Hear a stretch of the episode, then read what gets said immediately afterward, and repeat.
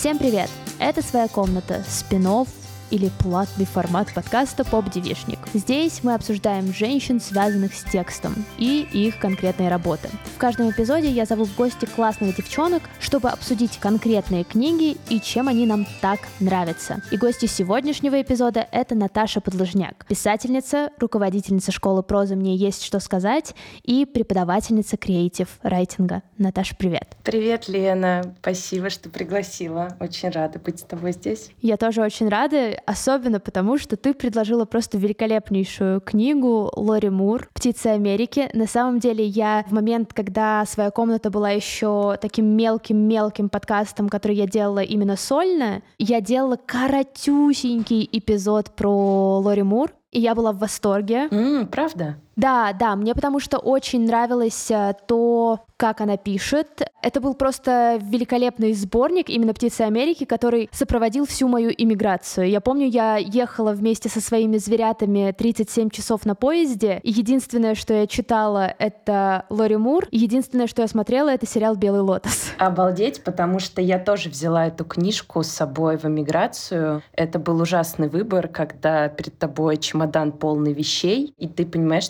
тебе нужно взять из огромной библиотеки две, ну ладно, да, три да, книги. Да. Одной из них была Лори Мур. Это любопытно вообще, мне кажется, обсудить, почему мы обе выбрали эту книгу. У меня ответ из двух частей, наверное, состоит. Первое — это потому, что, в принципе, это сборник рассказов, и я преподаю, как ты сказала, креатив райтинг, и стараюсь примеры подбирать современные. Бывают проблемы с тем, что они не переведены на русский, а здесь офигенный сборник. Он был написан в 98 году, но будем считать, что он современный. Он э, о современных э, женщинах, о современных людях. Он круто написан, и мне нравится его разбирать со студентами. Я очень часто разные рассказы привожу в пример. И я взяла, понимая, что мне будет сложно найти его онлайн, вот, и что он мне нужен. Он у меня весь вся книжка исчерчена всякими пометками и подчеркнута. Ну и второе, это потому что мне кажется, что это в принципе, вообще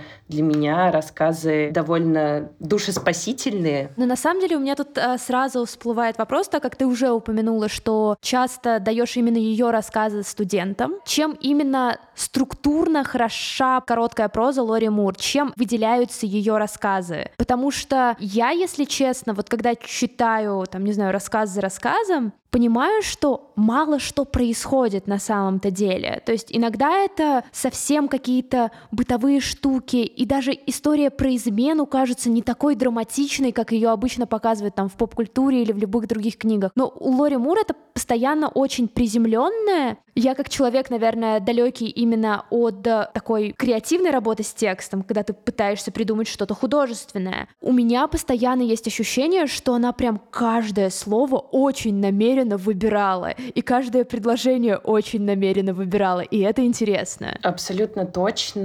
У нее действительно очень быстрая в чем-то, очень точная, такая острая, я бы даже сказала, проза. Во-первых, да, здесь очень мало сюжета. То есть сюжет он есть, но он не главный. Рассказы все имеют открытый финал, они не заканчиваются чем-то. Я бы даже сказала, что они открытую структуру имеют, то есть они даже начинаются ни с чего. То есть у нас нет какого-то главного события, за редким исключением, там, умер кот. По сути, если мы попробуем пересказать с тобой сюжет одного, да, они все супер статичные, мы запутаемся, плюс они миксуются, ты не очень понимаешь вообще, так, это из этого рассказа или из другого, потому что как бы ничего существенного не происходит. Там буквально пару часов может за весь рассказ пройти или какой-то очень короткий промежуток жизни. Но там очень много таких мелких факторов, которые изменяют героев. И там очень внутренняя работа большая происходит. И мысли, и то, как герой меняется от каких-то совершенно невидимых таких ниточек, происходящих в взаимоотношениях, в отношениях к себе, к миру. И это очень круто, потому что это все равно очень интересно читать. И вот как раз я разбираю то, как это сделано. Мы уже начали там говорить про язык. У нее очень много таких говорящих описаний. Мир такой многосмысленный. Например, я очень люблю описание комнаты, которую снимает героиня вот первого рассказа, да, там стареющая голливудская актриса, неудачница, как и большинство героев Мур. Вот она, значит, приезжает в Чикаго, и она живет в этом захудалом там каком-то номерке, который имеет форму буквы Г, словно жизнь, которая шла себе по прямой и да, вдруг резко да. свернула в бок, превратившись во что-то совсем другое. И это просто как бы описание формы комнаты, но это все, что нужно знать об этом рассказе, что в нем происходит. Это главная характеристика героини. И вот как это сделано. И очень круто подмечать то, как она вот как раз описывает состояние героев. Ну, и в принципе, мне кажется, что то, что характеризует, да, всех ее героев, вот в этом без начала и конца мы их ловим в каком-то переходный, проблематичный период. Не знаю, смотрела ли ты там другие ее сборники, да, вот, например, первый ее сборник Self-Help, там герои более молодые. И это круто, что она как будто взрослеет вместе со своими героями. То есть она там заканчивала магистратуру, это был ее выпускной сборник рассказов, чему я, блин, очень завидую. Ну, ты прикинь, она реально училась в и потом выпустила уже с издательством сборник рассказов, который как бы ее поставил во внимание других. А здесь уже вот эти птицы Америки, героини, преимущественно да, все женщины, они такого среднего возраста, с э, какой-то низкой самооценкой, они все интеллектуалки, их вот даже между собой немножко можно перепутать, потому что это вот вроде вот какая-то компиляция, да. да, согласись, вообще героиня перед нами, по сути, сборника. Я просто помню, что в первом рассказе там был автомеханик, по-моему, у нее романтический интерес. Я делала большой перерыв и прочитала рассказ, в котором у героини чувак кандидат в мэры. И они так по характеру похожи, потому что и автомеханик какой-то такой чувак, который ходит рядом с этой героиней, героини и не понимает, почему она так много читает, и вообще это не очень-то и важно. Я хочу про машины поговорить. Тот же мэр вообще не понимает ее предъявы касательно того, что его окружение — это люди, которые постоянно обсуждают политику, зачем там книжки. И вот обе героини сидят и такие,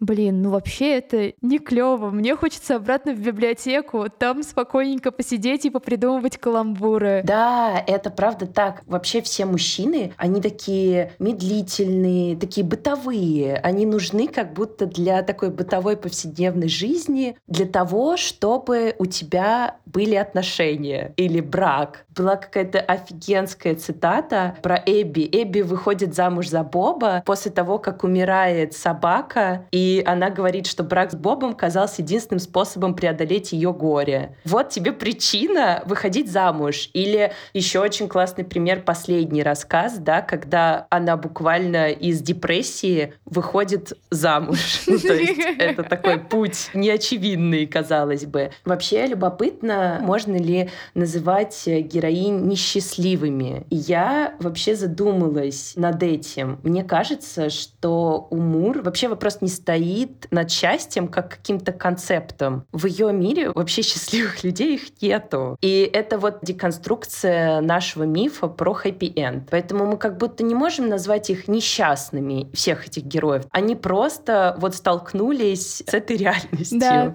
да. и пытаются что-то с этим делать. Такие как бы неудачники в противовес вот этой американской мечте успеха, угу. такие лузеры. Я обожаю эти рассказы, потому потому что ты прям читаешь, я не одна такая. Ну, то есть очень это такое близкое. На самом деле, в этом плане сама структура сборника забавная, потому что, по сути, ты начинаешь с рассказа как раз про голливудскую актрису, и ты думаешь, что, ну, она-то успешная, ну, наверняка там ее какие-то проблемы, они будут скорее с такой точки зрения привилегированности, что, ну вот, да, все замечают только то, что у меня есть бедро, а мой батя вообще не может смотреть мои фильмы, потому что я там обнаженная. Какой кошмар. Но по сути их даже нельзя назвать там, опять же, вот грустными или несчастными. Это просто люди, которые живут жизнь. А жизнь, она вот такая вот. Не всегда очень яркая на события. И как будто бы я безумно ценю тот факт, что Лори Мур может выкопать в этой непримечательной жизни какие-то сцены, которые выглядят красиво, может быть грустненько чуть-чуть или тоскливо, но они выглядят красиво, потому что она их описывает так, будто бы, да нет, смотрите, жизнь вот такая, про нее можно писать, про нее можно писать классно и никак там не романтизировать некоторые события или вводить какую-то невероятную, потрясающую драму. И да, я напишу рассказ про женщину, которая просто через каждые пять абзацев говорит о Берт, потому что очень скучает по своему коту, и ее раздражают птицы, которые появились во дворе из-за того, что Берт теперь на них не охотится. Это удивительно на самом деле, потому что я тот самый человек, который обожает хорроры, триллеры, экшен. То есть мне нужно, чтобы всегда что-то происходило. И когда я берусь за рассказы Мур, я такая, так, нет, девчоночки, мы заземляемся, мы сейчас отдыхаем и просто наблюдаем. И это реально книга про наблюдение, потому что тебе дают возможность понаблюдать за жизнью людей, которые очень похожи на тебя. Очень похожи на тебя. Возможно, тебе не за 40, и ты еще не пережила развод, но в целом, как бы, э, переживания такие же. Да, это наблюдение за птицами. Bird watching происходит. Очень любопытно, да, что книжка называется «Птицы Америки». Мне кажется, она во многом, да, про то, какое вообще место человек в этом мире занимает. То есть, что вообще наша жизнь такое. Там была цитата про удаленная предраковая родинка у героини была, и она говорит «Isn't that like life. То есть вот жизнь — это такая предраковая родинка, которая случается с нами, и вот есть некоторая марионеточность, что ли, в этом. То есть мы вот как-то пытаемся барахтаться с этими обстоятельствами, которые у нас есть. Мы можем ехать далеко и надолго, но там этот мир все равно тебя догонит и пронзит. Вообще, «Птицы Америки» — это альбом с иллюстрациями птиц, который сделал Дюбон в XIX веке сбор птиц Северной Америки. Там более 500 видов, более тысячи рисунков птиц, очень красивые. Вот прям реально это не просто энциклопедия птиц, а это действительно художественно красиво нарисованные птицы. При этом он э, убивал каждую птицу перед тем, как нарисовать. То есть, ну, делал чучело, да, и вот срисовывал с чучела. О, нет! Немножко хоррора. Заказ заказывали, пожалуйста. И вот здесь получается какая-то параллель между людьми и птицами, которые сбиваются в эти стаи, каким-то общим групповой жизнью обладают и не могут существовать как бы вне вот этого движения, но при этом какое-то беспорядочное такое порхание в этом происходит, да, и в одиночку птицы как-то в итоге живут все равно по отдельности. Мне кажется, это вот очень такой образ классно подходящий, описывающий героев. Я думала о том, что вообще единственный минус этого сборника для меня, например, в том, что не хочется читать рассказ за рассказом. Они очень такие цельные, и ты как будто не можешь действительно вот сесть и прочитать половину сборника, потому что ты только вот погрузился в этот мир, да, это к вопросу о том, почему нам все-таки интересно это читать. Ты говоришь, вот сюжет не происходит. У меня ответ, наверное, здесь такой какой-то однозначный не может быть, но мне кажется, это еще во многом потому, что очень такое все афористичное. Герои, они думают афоризмами, говорят афоризмами, такие там дурацкие каламбуры происходит. То есть и мы такие пытаемся как-то над этой жизнью поиронизировать, каждый со своей стороны. Вот типа мы такие поставлены в эти обстоятельства. Что-то мы пытаемся тут как бы еще немножко шутить, немножко жить, немножко как-то взаимоотношения какие-то входить. Моя любимая цитата про героиню, которая говорит, что вот на свадьбу они попросили не прислать подарков, а все перевести Гринпису. И они приезжают в итальянскую эту шикарную виллу, и героиня думает. Киты,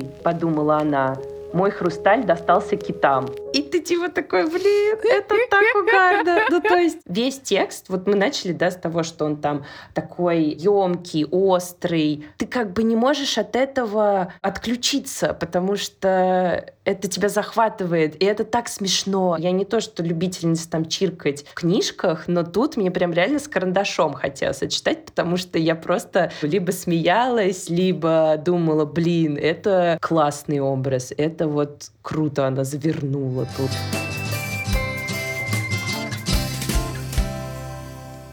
Наташа, можешь, пожалуйста, чуть-чуть рассказать про школу прозы «Мне есть что сказать»?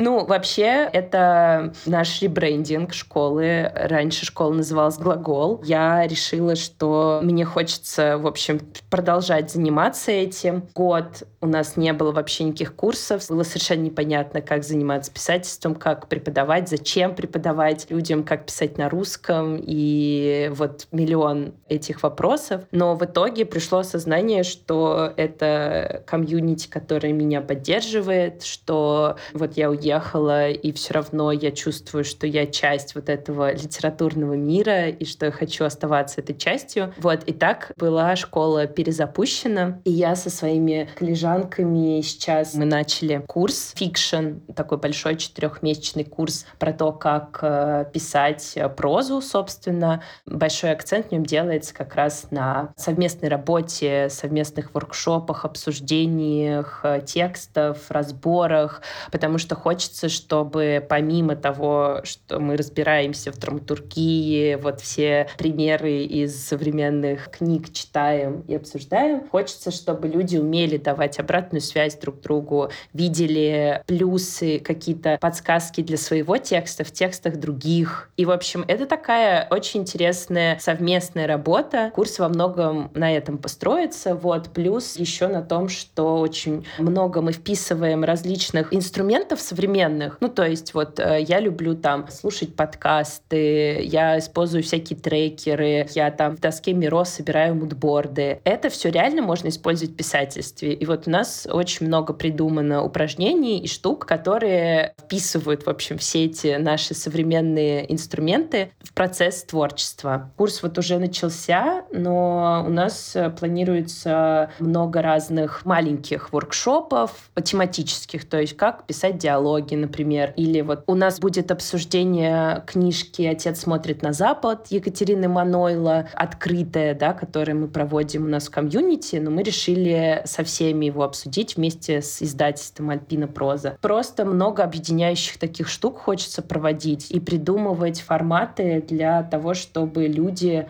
находили себе сообщников в письме, в литературе, в чтении. Мы как бы хотим вообще делать курсы не только художественные, но и вообще про тексты. Хочется как бы не разделять ты пишешь прозу, а ты пишешь там нон-фикшн или ты пишешь посты, потому что сейчас это все очень перетекает одно в другое, и просто хочется объединять пишущих людей, которые любят именно этот медиум. Блин, это очень круто, и я лично рекомендую, потому что, по-моему, два года назад я проходила поток глагола и написала рассказ, я его дописала, я выстрадала его, но было очень клево, потому что у нас были тогда карайтинг-сессии, и вот они меня держали в тонусе, и я даже, по-моему, сдала все в дедлайн. Для меня это очень странно. Для меня это очень странно. Я обычно постоянно все сдаю поздно. Вот, так что все ссылочки я обязательно оставлю в описании этого эпизода. Заходите, читайте, следите за новостями, воркшопами будущими. Я уверена, вам всем очень и очень понравится.